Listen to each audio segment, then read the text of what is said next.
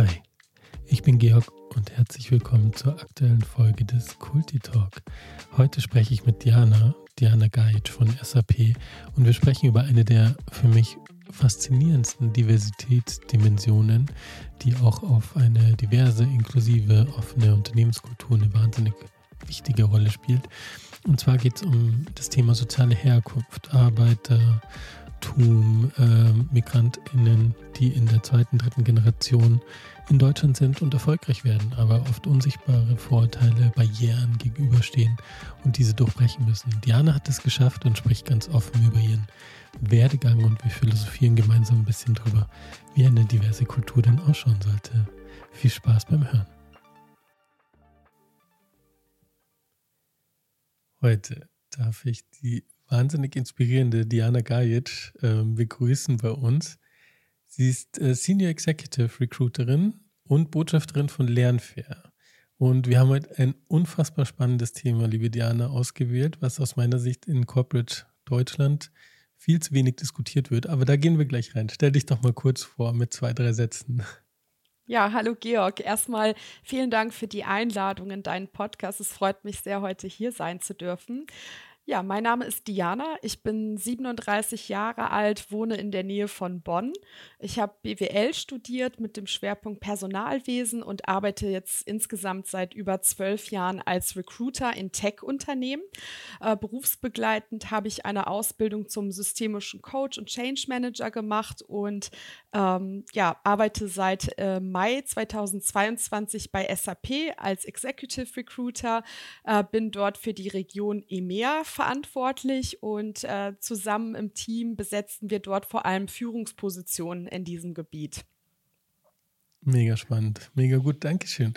Genau, und ähm, warum ich mich so auf den ähm, auf das Gespräch mit dir gefreut habe, ist, wie ich schon angedeutet habe, es ist ein, du stehst so ein Stück weit als Role Model für ein Thema, was aus meiner Sicht nicht hinreichend bewegt wird. Und zwar bist du, ist dein Hintergrund, dass du vom Arbeiterkind ähm, dich quasi, darf ich das so sagen, hochgearbeitet hast in so eine, ähm, ja, in so eine Position, relativ hoch angesiedelt und in so einem sehr, sehr renommierten Unternehmen. Also man muss ja sagen, SAP ist aus meiner Sicht eins der wichtigsten, einer der wichtigsten Tech-Konzerne in, ähm, für Deutschland. Also sicher der größte und mit auch großer Historie. Also da können finde ich auch die ganzen Unicorns, die gerade rumhängen, also äh, die können da noch nicht mithalten, so, weil das halt eine andere Prägung, andere Bedeutung hat für den Standort Deutschland und auch global. Und jetzt erzähl doch mal, wie, also wie, wie ist dein Background und, und warum ist das so besonders? Warum sollten wir darüber mehr sprechen? Ja, es ist ähm, untypisch, dass äh, vielleicht jemand mit äh, Migrationsgeschichte ähm, und jemand aus einer Arbeiterklasse, jemand, der vielleicht auch aus äh, einem äh, schwächeren sozialen Background kommt, ähm, heute dann in, ja, in, so einer, ähm, in so einer Umgebung arbeitet, jetzt so im Executive Recruiting eines DAX-Konzerns. Das ist jetzt vielleicht nicht so typisch oder so häufig und ähm, weshalb mich auch viele, ähm, viele Menschen auch äh, interessiert darauf ansprechen, wie denn da mein Weg war. Und äh, es ist so, dass ich ähm, Ende der 80er Jahre zusammen mit meinen Eltern nach ähm, Deutschland eingewandert bin. Und ich erinnere mich nicht an meine Zeit in, in Serbien, ähm, also damaliges Jugoslawien, weil ich da wirklich äh, neun Monate alt war, als sie hier nach Deutschland mit mir gekommen sind. Meine Groß Großeltern sind in den 60ern schon nach Deutschland gekommen und die Eltern dann so in den 80ern. Genau. Und ich bin dann hier aufgewachsen, äh, in der Stadt Bonn, ähm, auch tatsächlich in einem sozialen Brennpunkt. Äh, meine Eltern und Großeltern haben am Fließband bei einem Automobilhersteller in Bonn gearbeitet, auch so im Drei-Schicht-System. Ähm, und ich habe auch noch zwei jüngere Geschwister. Also wir waren dann als Kinder auch ähm, teilweise auch viel auf uns alleine gestellt, weil die Familie auch sehr fleißig war und viel gearbeitet hat. Und es war auch irgendwie immer so der Gedanke, ja, wir bleiben hier nur kurz, irgendwie vielleicht zwei, drei Jahre, um Geld zu verdienen und dann gehen wir wieder zurück nach Serbien mit der Familie. Ähm, das ist aber nie passiert. Also wir haben uns dann hier in Deutschland so heimisch gefühlt und so integriert, dass das überhaupt nicht mehr zur Debatte stand. Aber ich war als Kind ähm, jedes Jahr in den Sommerferien in Serbien, habe dort die Familie besucht, äh, spreche auch die Sprache fließend. Äh, mir wurde auch von meiner Uroma Kyrillisch beigebracht.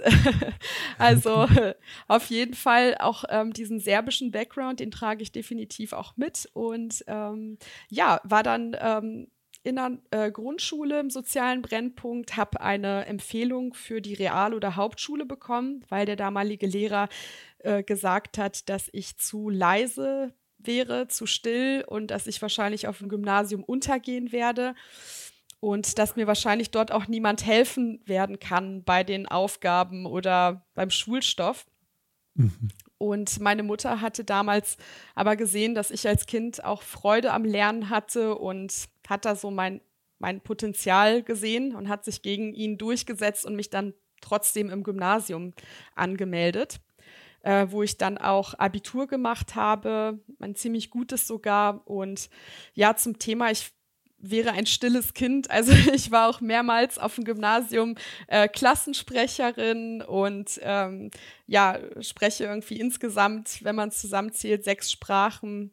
Ähm, und habe mich da habe mich da super integriert und ähm, ja anschließend auch nach dem Gymnasium ähm, erstmal mich nicht getraut zu studieren, äh, weil ich ja auch so, so, Die, die erste in meiner Familie bin, die überhaupt mhm. Abitur gemacht hat und überhaupt so über äh, ja, diese akademische, äh, über diesen akademischen Weg nachgedacht hat. Und meine Familie hat mir aber damals ganz klar empfohlen, nee, mach lieber eine Ausbildung, dann hast du etwas Handfestes. und ähm, ja, danach kannst du ja immer noch schauen, ob du studieren möchtest. Und dann war es tatsächlich so, dass ich Industriekauffrau gelernt habe und dann ähm, während ähm, der verschiedenen Stationen im Unternehmen, die ich dort als Auszubildende hatte, habe ich natürlich gesehen, oh, hier in der Personalabteilung würde ich am liebsten für immer bleiben. Das macht mir hier am meisten Spaß. Und äh, mhm. genau, habe dann auch nach, dem, äh, nach der Ausbildung entschieden, dass ich dann BWL studieren möchte, auch mit dem Schwerpunkt Personalwesen. Personal. Und da bin ich jetzt äh, seitdem ich 2011 ins Berufsleben eingestiegen bin und man kann sagen, ich kann eigentlich auch nichts anderes, also nur Personal. Aber das reicht schon. Ist ja selbst im Personalbereich ist ja eine wahnsinnig große Bandbreite an Themen und und äh, so mega spannend der Background. Und ich glaube, ähm, also Shoutout an der Stelle an alle Migras, ähm, die quasi genau ähnliche Erfahrungen gemacht haben wie du. Weil ich glaube, das ist eben, was mich eben, also warum ich auch so spannend fand, mit dir darüber zu sprechen, ist ähm, genau solche Moments of Truth im Endeffekt in dem Leben, wo es halt eben darum geht, ob ich aufs Gymnasium gehe oder auf eine Realschule. Da wird dir quasi, da wurde dir jetzt als Person was unterstellt, was sich gar nicht gezeigt hat. So. Genau. Und ohne jetzt in die Schulkritik oder Bildungssystemkritik ab, abzuschweifen, ähm, ist, glaube ich, so eine Zuschreibung. Also gerade wie du es gesagt hast, die Eltern können dir nicht helfen beim Lernen zum Beispiel. Das ist halt eine Realität, was viele ähm, MigrantInnen haben, so. Mhm. Oder so diese First-Gen-Professional haben, wo man sich quasi durchkämpfen muss. Mhm. Und ähm, wo du ja nicht selbstverständlich in so einen Weg gehst. Und man sieht ja, mhm. wenn man auf die Studien schaut und so weiter, sieht man, dass also dass ähm, der Anteil an Menschen aus einem akademischen Haushalt oder Familien ähm, viel, viel, viel, viel, viel, viel höher ist, die dann studieren ja. oder sogar promovieren, als die Menschen mhm. aus Arbeiterfamilien. Ähm, äh, und ähm, also da, entsteht, da steht ein Ungleichgewicht, ähm, besteht mhm. da. Und gleichzeitig würden dir wahrscheinlich viele Menschen, ich weiß nicht, ob du das so erfährst, sagen, hey, du bist doch in Deutschland aufgewachsen, du sprichst die Sprache fließend, du äh, siehst jetzt auch nicht wahnsinnig exotisch aus, sage ich mal, von aus deutscher Perspektive, wenn ich das so sagen darf. Ähm, und ähm, also jetzt stell dich doch nicht so an, du hast doch die gleichen, jeder hat doch die gleichen Chancen und ähm, jemand, äh, der quasi mit gewissen Privilegien würde vielleicht auch sagen, also ich habe mir das auch selber hart erarbeitet. Ähm, so, also wie siehst du das? Ist das, äh, ist da haben wir dann Fehldenken in unserer Gesellschaft? Mhm. Also ich glaube, dass das auch so unsichtbare Hindernisse sind, die man da als Arbeiterkind erfährt, ob jetzt mit oder ohne Migrationshintergrund. Ähm, das, das merken Leute oftmals nicht. Also, ähm, weil viele, also ich habe es persönlich auch oft erlebt, dass ich mit Vorurteilen konfrontiert wurde, wie zum Beispiel, ähm, dass ich im Englischunterricht einen, ähm, einen Aufsatz vorgelesen habe und die Lehrerin mich gefragt hat, ob das meine Mutter geschrieben hatte. Und meine, meine Eltern sprechen überhaupt kein Englisch. Also es sind so, ja, teilweise auch so unbewusste Vorbehalte und unsichtbare äh, Decken, ähm, die da vorhanden ja. sind, ähm, die man so als Außenstehender vielleicht gar nicht sieht. Ähm, und da, da muss auf jeden Fall ein Umdenken stattfinden. Dass man nicht ja. äh, vorweg sagt, okay, das ist jetzt jemand aus, aus der Arbeiterschicht und die wird das schon nicht selber geschrieben haben können. No way. Sondern ja. dass man vielleicht äh, trotzdem so den Menschen und sein Talent und sein Potenzial sieht ja, viel mehr ins Zentrum stellt und die anderen Themen. Aber es ist halt so, wie du sagst, es sind unsichtbare mhm. Normen, äh, Muster, ähm, so die man gelernt hat, also die, wie wir mhm. sozialisiert wurden in Deutschland. In anderen Ländern ist es ja sicher nochmal ein ganz anderes Thema. Aber genau, also laut. Und, mhm. Also laut, laut Studien ähm, hängt auch der berufliche Erfolg in Deutschland auch im Vergleich zu anderen Industriestaaten äh, immer noch stark vom Elternhaus ab. Also da gibt es schon so eine Art Klassismus und ähm, ja. genau da muss sich auf jeden Fall etwas ändern, aber da ähm, ja, engagiere ich mich ja auch dafür, ähm, ja, dass, genau. dass, es da einen positiven Wandel gibt. Ne? Das ist total wichtig. Und ähm, das Thema Armut ist ja auch ein Riesenthema. Also wie kommt man aus eher ärmeren Strukturen und das sind ja erstaunlich viele in Menschen in Deutschland, Kinder, die betroffen sind von Armut. Und ähm, da habe ich von, ähm, von einem Philosophen, den ich nicht so bezeichnen will, äh, von Felix Lobrecht, ähm, der hat mal im Gemischtes Hack äh, ähm, Podcast, der kommt ja auch aus Arbeiterschicht, auch aus Armut, spricht da sehr offen drüber.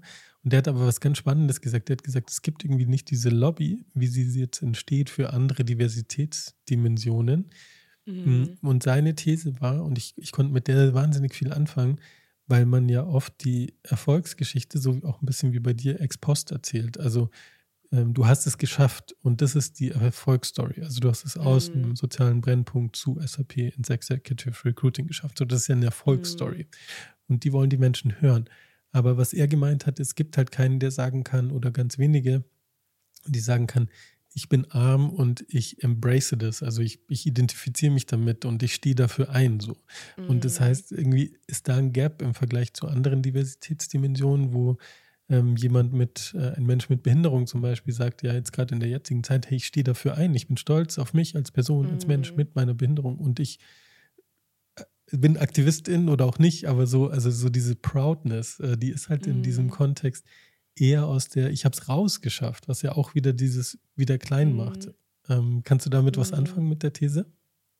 Ja, ähm, kann ich mir schon vorstellen, ähm, dass das ähm, ein Punkt ist, weil es gibt ja auch ähm, Dimensionen von Diversität, die vielleicht auch so offensichtlich sind, wo du es so auf den ersten Blick vielleicht auch siehst äh, bei einem Menschen und wo Leute vielleicht auch über ihr Leben hinweg auch gelernt haben, hey, man sieht es mir an, ich embrace das, ich stehe dazu und ich entscheide mich, äh, das äh, einfach ganz klar von vornherein zu kommunizieren. Ähm, bei der Diversity-Dimension soziale Herkunft ist es ja nichts ähm, Augenscheinliches, nichts, was du so auf den ersten Blick den Leuten ansiehst.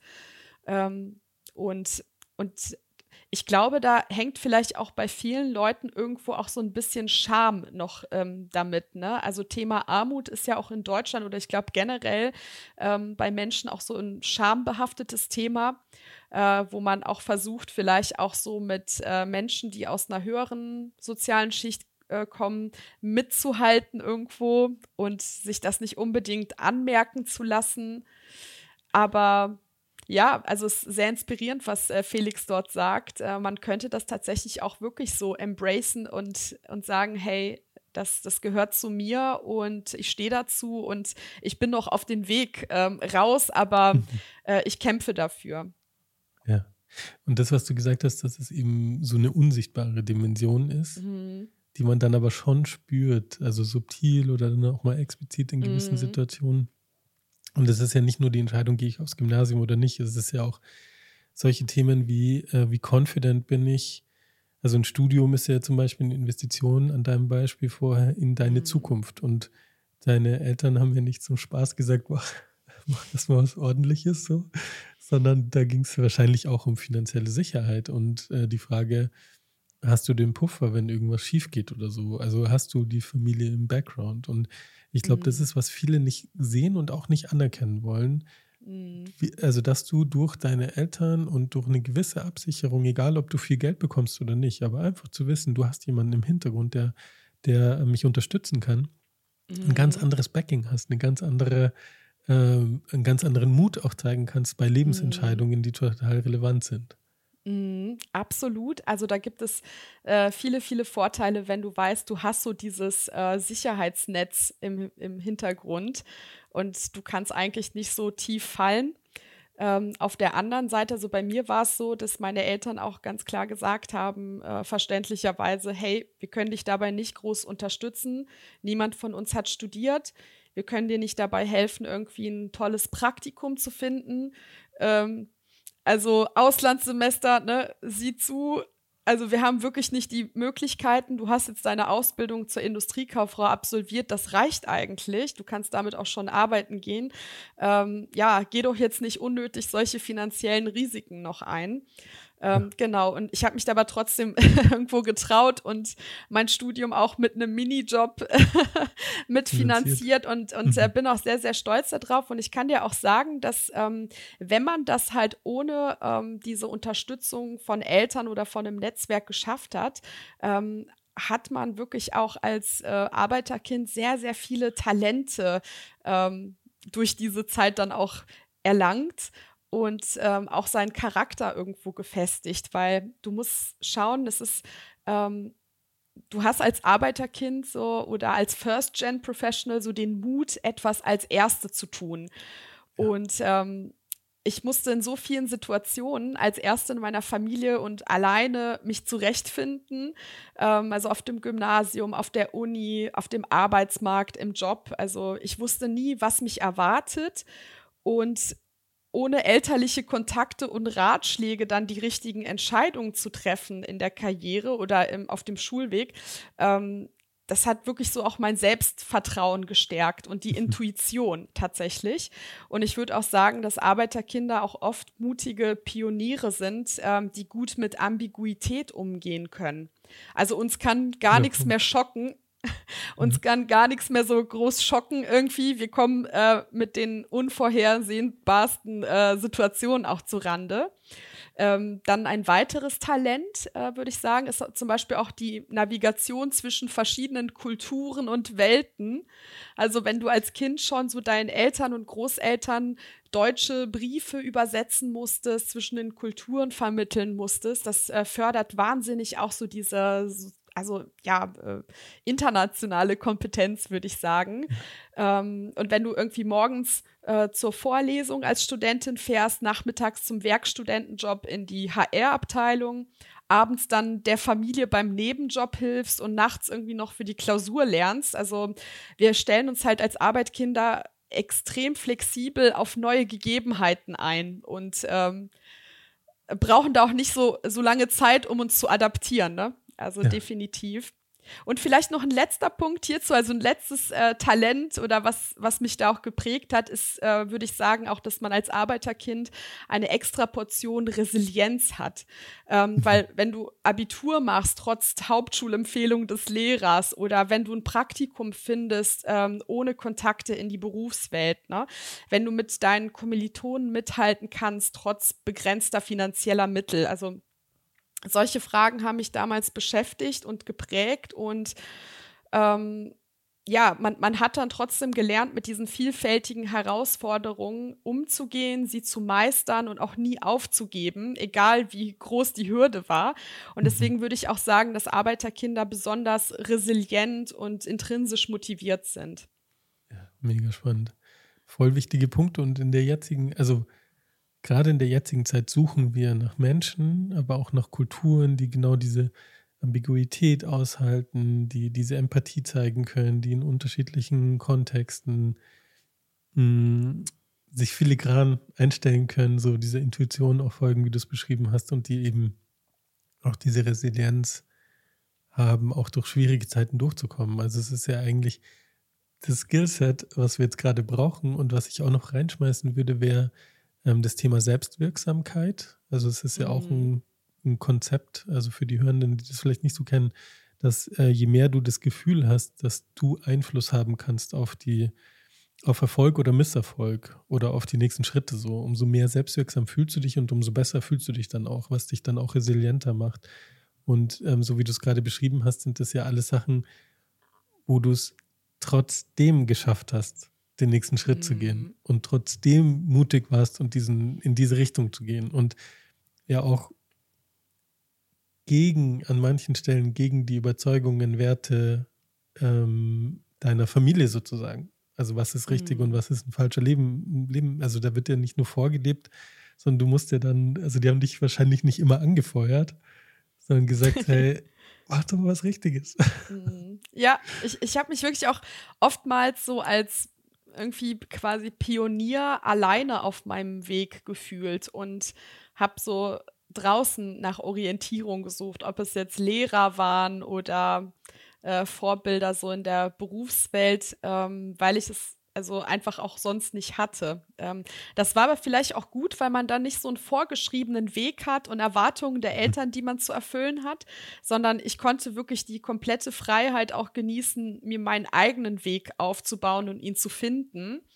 Und ja. musste jetzt nicht zum Beispiel Anwältin werden, weil meine Eltern Anwälte sind oder so ähnliche Geschichten, die man ja manchmal hört. Und das, das hatte auch seine Vorteile, definitiv. Ja. Es ist total spannend, ja. Also dieser Lebensweg, du kannst es, du emanzipierst dich eigentlich schon relativ früh von dem vorgegebenen Weg und sagst, nee, in mhm. die Richtung, fair enough, dass ihr das gemacht habt, mega cool, was ihr auch damit ermöglicht habt und so. Aber ich schreibe mein Blatt, ist, also mein Blatt ist weiß und ich kann es total gestalten, wie ich möchte und so. Also das ist eben ja auch, was ich meinte, so mit Selbstwirksamkeit, wenn du diese Erfahrung wieder und wieder machst, trotz Widerstände, aber einfach aus in diese in dieser Identität dich findest, dann ist es mhm. ja schon mega, ähm, also es ist mega, mega spannend und mega toll so. Genau, und dadurch, dass du halt auch so durch diese, aus so einem, ja, vielleicht auch Armut oder äh, finanziell auch schwierigen Background kommst, weißt du auch, egal, wenn jetzt irgendwas richtig schief läuft, im Notfall weiß ich, wie man überlebt. Im Notfall ja. kann ich schwimmen. Äh, genau, und also man würde nicht so tief fallen, weil man irgendwie doch so diese Survival-Skills hat irgendwo seit der Kindheit, ja. Ja, ja. Und das hattest du vorhin so ein bisschen angesprochen, was ich bei dem Thema äh, soziale Herkunft so krass finde, ist eigentlich, was man eben nicht sieht auch wieder, ist ähm, die soziale Teilhabe.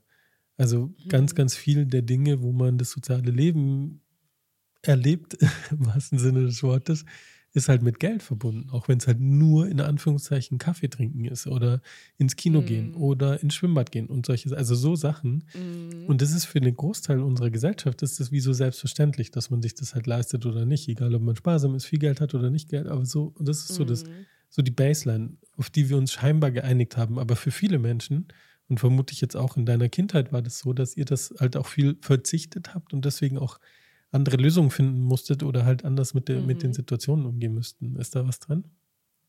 Auf jeden Fall. Also äh, man, meine Eltern haben sich immer irgendwie kreativ zurechtgefunden, ne? wenn es jetzt irgendwie ähm, nicht genug Geld gab für irgendwelche teuren Geschenke oder ich weiß es nicht, zum Beispiel so Karnevalskostüme für drei Kinder, ähm, ja. jedes Jahr Neues. Ne? Dann hat meine Mutter zum Beispiel auch manchmal auch nachts uns selber Kostüme genäht, äh, weil sie auch sehr gut im Nähen ist.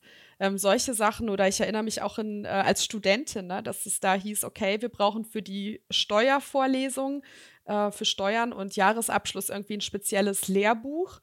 Ähm, und das war jetzt finanziell nicht so drin bei mir. Ne? ähm, als ich gesehen habe, wie viel das kostet, dachte ich mir so, okay, hm, was machst du jetzt? Und habe dann erfahren, es gibt einen Bücherflohmarkt samstags an der Uni und habe dann so die alte Auflage, die super günstig war, mir besorgt und die Seiten aus, dem, aus der neuen Auflage kopiert und reingetan in das Buch. Solche Geschichten halt, ne? Und ähm, sowas prägt dich und du weißt irgendwie später dann auch, wenn du so finanziell dir keine Gedanken mehr machen musst, das wirklich super zu schätzen. Mhm. Wenn du, wenn du sowas dann auch mal geschafft hast. Aber es fördert wirklich die Kreativität. Die Kreativität ja.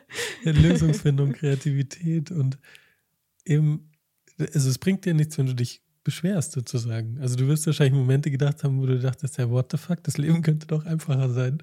Aber ähm, okay, ich hassel mich durch. Also es hat ja viel mit Hustle-Culture zu tun, so, also sich so durchzukämpfen und durch, also viel, viel arbeiten, viel, viel machen, viel, viel tun. Mm. Und ich finde, diese Hustle-Culture hat so ein bisschen einen negativen Aspekt, aber schon auch einen sehr, sehr mhm. positiven Aspekt. Weil wenn, so wie du mhm. sagst, so wie wenn du durch diese Schritte durchgehst, sind alles kleine Lernlektionen, die du dann später wahrscheinlich auch im beruflichen, mhm. also im jetzigen, äh, in der jetzigen Situation wirst du auch, würde ich dir jetzt mal unterstellen, mit manchen Themen viel gelassener umgehen als andere, weil du weißt, okay, da finden wir eine Lösung, ich habe zwar nicht genau das Problem schon mal gehabt, aber 27.000 ähnliche so und habe es immer wieder geschafft, da rauszukommen. Und für andere ist es halt eher so, oh Gott, wenn das nicht läuft nach Plan und so, äh, dann ist es schwierig.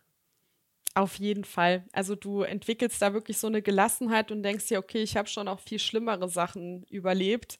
Dann ist das jetzt wirklich eine kleine Geschichte. Ähm, das ist definitiv so, ja. Ja, voll.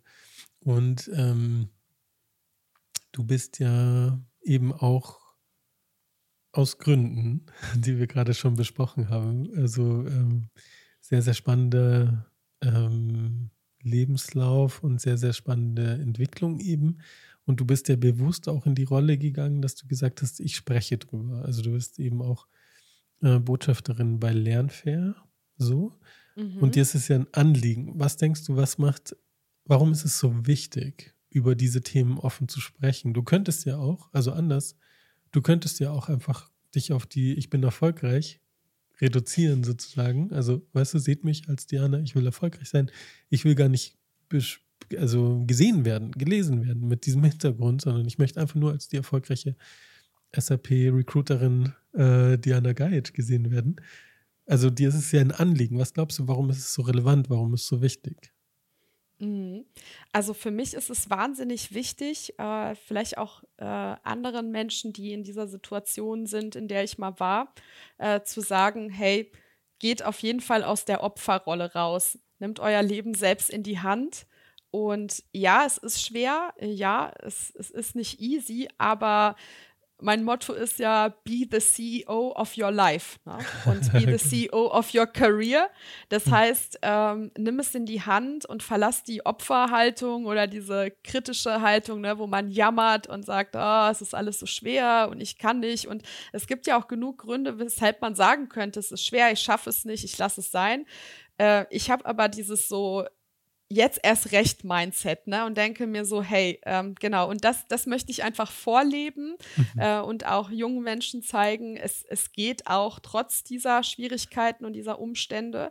Ähm, und man sollte nur die Opferrolle verlassen. Und außerdem finde ich, ähm, als ich selber früher als Kind und Jugendliche in dieser Situation war, war mir das überhaupt nicht bewusst, dass es diese unsichtbaren Hindernisse gibt. Und äh, mir ist es auch ein Anliegen, da so die gesellschaftliche Awareness dafür auch zu schaffen und zu sagen, hey, es gibt ähm, diese Hürden, ja. ähm, auch wenn sie nicht auf den ersten Blick sichtbar sind. Und man sieht ja auch, dass sich auch so Unternehmensberatungen wie die Boston Consulting Group zum Beispiel auch äh, mit Studien damit beschäftigt. Also die haben Anfang des Jahres auch ähm, einen Report rausgebracht oder eine Studie zum Thema First Gen Professionals, äh, das schlummernde Potenzial. Und ich finde auch besonders aus Recruiting-Sicht ist es ja auch so, dass wir uns als Gesellschaft ja im Fachkräftemangel überhaupt nicht leisten können, auf Talente zu verzichten. Ähm, und wir müssen alle mitnehmen und nicht sagen, nur die, die einer höheren Klasse angehören, äh, werden gesehen, sondern es gibt ja ganz viel, äh, wie BCG sagt, schlummerndes Potenzial. ähm, mhm. auch in, in dieser Schicht. Und es darf eigentlich keinen Unterschied machen, woher man kommt oder äh, auf was für einer Schule man war. Man sollte auch Teil dieser Gesellschaft sein. Ne? Also Fachkräftemangel ist wirklich ein reales Thema. Ja, ja. Und ähm, das ist ja eigentlich ein perfekter Stichpunkt, also oder Schlagwortbrücke, die du gebaut hast. Weil du bist ja, wie schon ein paar Mal gesagt, Recruiterin bei SAP. So und recruitest vor allem auf Executive Level, also schon eher hoch angesiedelte Positionen so. Aber insgesamt geht es ja darum, um diese Vision zu zeichnen, geht es ja darum, auch im Unternehmen Unconscious Bias, also Denkmuster, die unbewusst sind, zu reduzieren. Und gerade der Recruiting-Prozess gibt ja etliche Studien, etliche Erfahrungen, aber auch wenn man einfach mal drüber reflektiert, ist es ja ganz logisch. Ich sehe zwei Lebensläufe, sehe das Bild oder sehe die äh, sehe den Hintergrund der Person, wenn ich eine Ähnlichkeit empfinde oder bemerke, so ähnliche Interessen, ähnlicher Background, ah, der hat auch dort studiert, wo ich studiert habe zum Beispiel, oder die, ähm, dann hat man sofort Sympathien zu dem Menschen, obwohl es einfach nur ein mm. Lebenslauf ist und schreibt diesem Menschen eher zu, erfolgreich und kompetent in diesem, ähm, in dem Job zu sein, den man ausschreibt. Und das ist ja, also wie gesagt, das ist jetzt nicht nur so eine Meinung, die ich daher sage, sondern da gibt es etliche Studien, etliche Nachweise von, ähm, wie wir gebiased sind mit unterschiedlichsten ähm, Themenbereichen, aber halt auch, welche Auswirkungen das hat auf die Ausschreibung.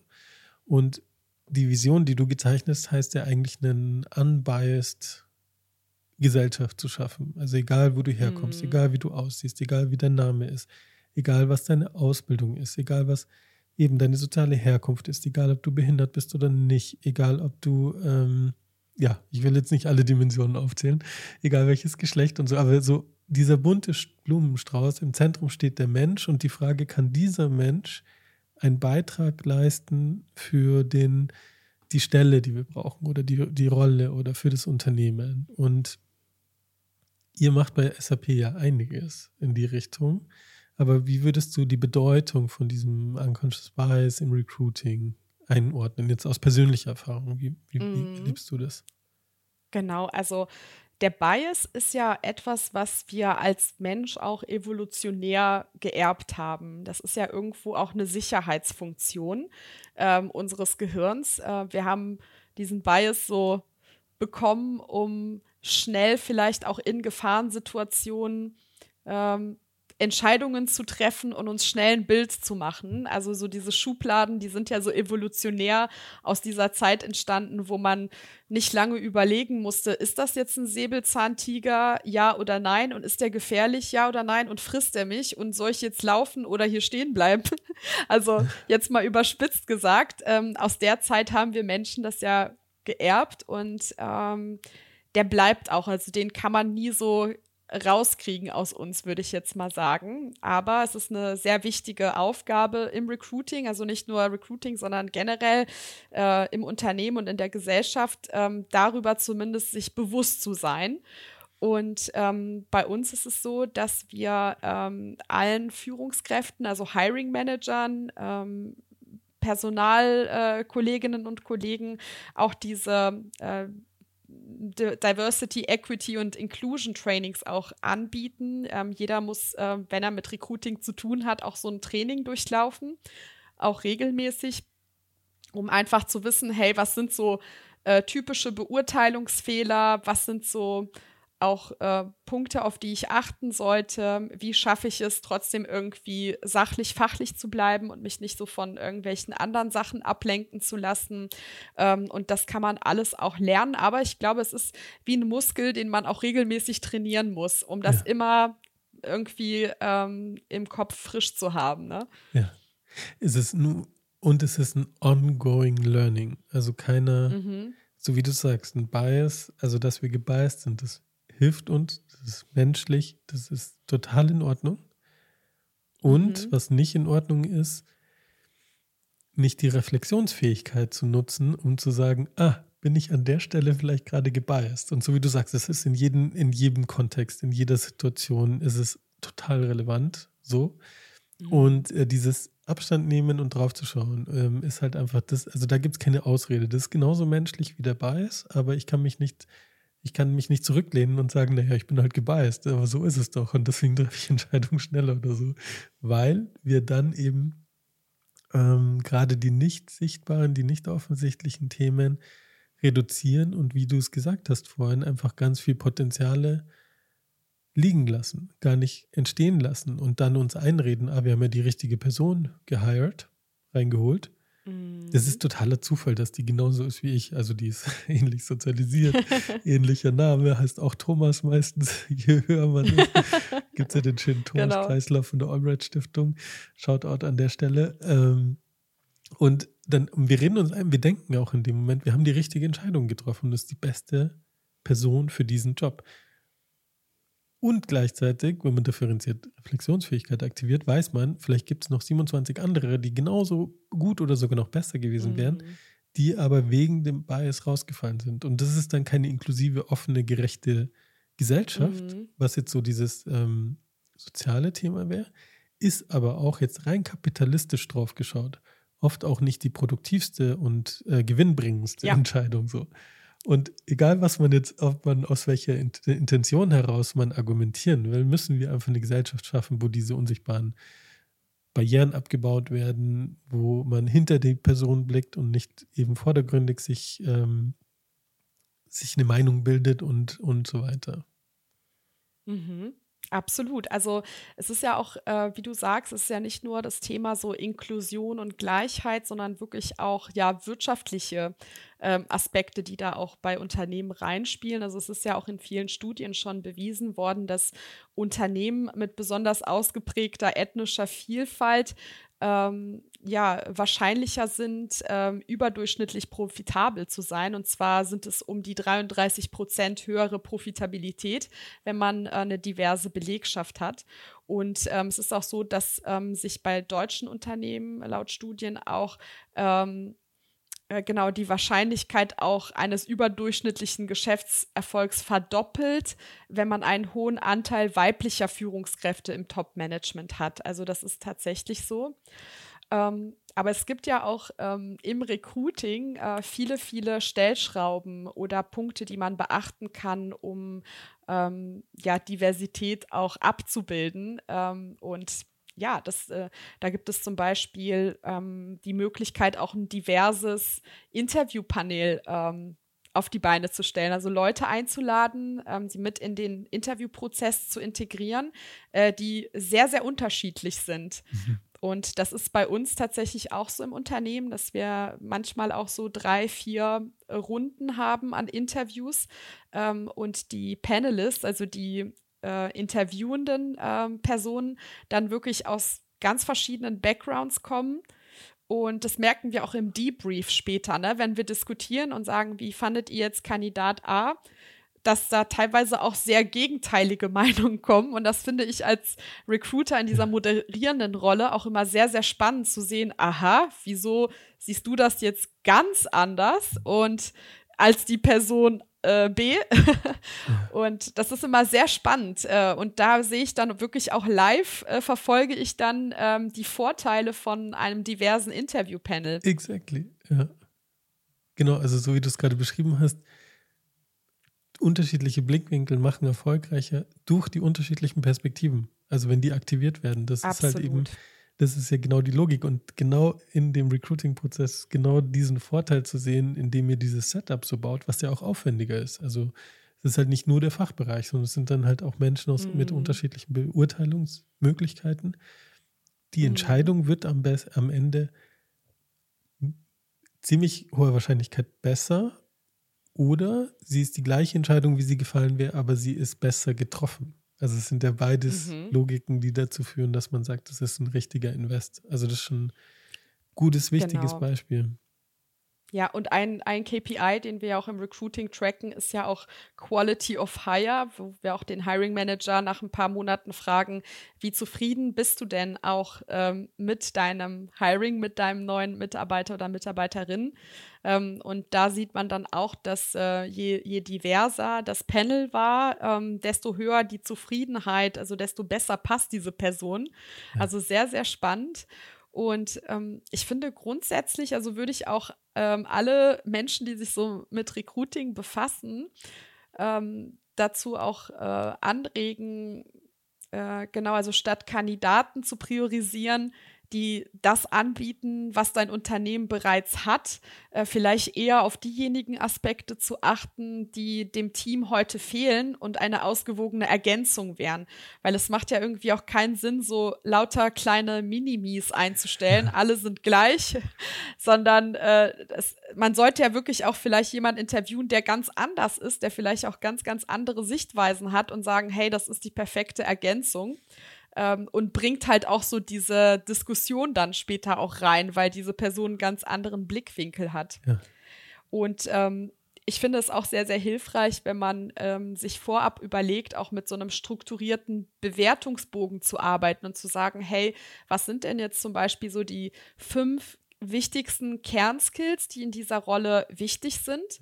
Ja. Äh, diesen Bogen dann auch dem Interviewpanel ähm, zu verteilen und zu sagen, hier, ihr könnt Fragen stellen, wie ihr wollt, aber gebt uns bitte am Ende eure Einschätzung zu diesen fünf Skills, ähm, um da auch eine Vergleichbarkeit zu haben. Dann, dann kriegt wirklich jeder so die ähnlichen Fragen gestellt und wir können auch über Kompetenzen statt über Menschen und Haarfarben oder so zum Beispiel reden.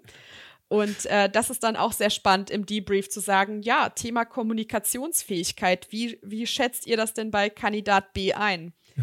Und ähm, da dann auch so die, die verschiedenen Blickwinkel zu sehen, ist sehr, sehr spannend. Genau, und somit objektiviert man ein Stück. Also es wird ja nicht ganz objektiv, aber du objektivierst ein Stück und hast in diesem Aushandlungsprozess dann natürlich auch die Möglichkeit, das, was ich vorhin meinte, mit individueller Reflexionsfähigkeit mitzubekommen, hey, ich hätte dem jetzt voll stark Kommunikationstalent zugeschrieben und die anderen sehen das gar nicht so, woran liegt. Also jetzt geht es ja nicht darum, ist die Kommunikationsfähigkeit vorhanden oder mhm. nicht, sondern was steckt denn eigentlich, was ist die Vermutung mhm. hinter meiner Bewertung und was ist die Vermutung hinter den anderen. Und dann das, was ich vorhin meinte, so dann wird der Prozess auch besser. Dann wird nicht, nicht zwingend eine andere Entscheidung getroffen, aber eine fundiertere, bessere mit unterschiedlichen Perspektiven, so wie du sagst. Und that's why we need, also für die mhm. Menschen, die da draußen ich glaube, die, die, die das, wenn du das jetzt hörst, bist du nicht angesprochen, aber äh, die Menschen, die noch nicht verstanden haben, dass Diversität und Inklusion ein wirklich, wirklich, wirklich zentrales Element unserer Gesellschaft und von jedem, äh, von jedem Unternehmen sein muss, so die Grund-DNA, dann sind das genau die Aussagen, weil die Entscheidungen besser werden, weil die Unterschiede besser sind, weil man auch, auch zum Beispiel, jetzt nochmal das Thema sozialer Hintergrund, du ja auch potenziell Kunden und Kundinnen hast, die, die aus so einem Hintergrund kommen. Und wenn du das gar nicht repräsentierst mhm. in deinem Unternehmen, wie willst du dann Lösungen finden und die richtig ansprechen? Also, it's so obvious. Lass uns nicht mehr drüber reden, ob wir es brauchen, sondern wie wir es machen. Und für mich ist nochmal die Ergänzung, also ich finde Recruiting so ein wichtiges Beispiel und so wie du sagst, es ist so das Entry Gate von der Employer Journey, wo die Menschen reinkommen, wo doch schon die Frage gestellt wird, wer wird ausgewählt, wer nicht. Also deswegen super zentral vom Prozess. Hm, was ich aber, wo ich fest dran glaube, wo wir noch viel mehr arbeiten müssen, ist, dass innerhalb der Fachteams, Linienteams, Projektteams auch immer wieder hinterfragt werden muss, hey, wie, wie unterschiedliche oder wie unterschiedlich dürfen die Meinungen denn bei uns sein? An welcher Stelle sind wir denn gebiased? Ähm, bei einem Projekten geben wir immer den gleichen Menschen zum Beispiel. Oder wenn die eine Person, weil sie Altersdiversität äh, besonders erfahren ist, wenn die was sagt, dann glauben wir das immer, dann stellen wir gar nicht in Frage, ob es vielleicht eine mhm. andere Möglichkeit oder Logik gibt. Also es sind so ganz viele kleine Biases im täglichen mhm. Arbeiten. Und ich glaube, wenn man in Richtung Diverse Culture will, dann muss man wirklich on a, vielleicht nicht daily basis, aber on a weekly basis sich als Team hinterfragen, hey, sind wir gerade gebiased? In welcher Situation? Was sind die Momente der Wahrheit? Was müssen wir tun? Was wollen wir tun, um weiterzukommen? Und wenn du das halt schaffst, dann kreierst du einen wirklich diversen die Diverse mhm. Culture. Kannst du damit mhm. was anfangen, Absolut. wenn ich das so sage? Auf jeden Fall. Also ich glaube, man muss sich auch so als Team auch gegenseitig auch challengen und sagen, hey, ähm, würdest du die Person ähm, immer noch gut finden, wenn sie vielleicht äh, nicht Fan, auch Fan deines Lieblingsfußballclubs wäre. Ne? Also, dass man wirklich jetzt so ganz überspitzt gesagt äh, sagt, lass das mal jetzt mal weg, würdest du die Person immer noch gut finden. So, ne? Also, dass man sich da auch gegenseitig vielleicht auch als Team darauf ähm, aufmerksam macht, äh, wenn man merkt, dass sowas vielleicht reinspielen könnte. Dazu gehört natürlich auch, dass man so eine Unternehmenskultur hat, eine Vertrauenskultur, wo man ähm, auch psychologische Sicherheit hat, wo man auch weiß, hey, hier kann ich auch mal so kritische Diskussionen führen mit meinem Team oder mit meinem Chef, ohne dass mir irgendwelche Konsequenzen drohen. Ich finde, das ist auch immer ein Anzeichen für eine gesunde Unternehmenskultur, wenn man auch mal so konstruktiv streiten kann und danach in die Kantine zusammen essen geht und ja, ähm, ja wieder Witze macht. Definitiv. Und ähm, ich finde es auch immer sehr wichtig, dass man Du hattest ja eben auch so von Berufserfahrung gesprochen, dass man auch äh, viel mehr Fragen stellen sollte zu den Fähigkeiten als zu der Berufserfahrung, äh, um ein Interview auch inklusiver zu gestalten. Also man könnte zum Beispiel auch äh, kompetenzbasierte Fragen stellen und sagen, kannst du uns von einer Situation im Job erzählen, in der du zuletzt empathische Führung bewiesen hast? Ja.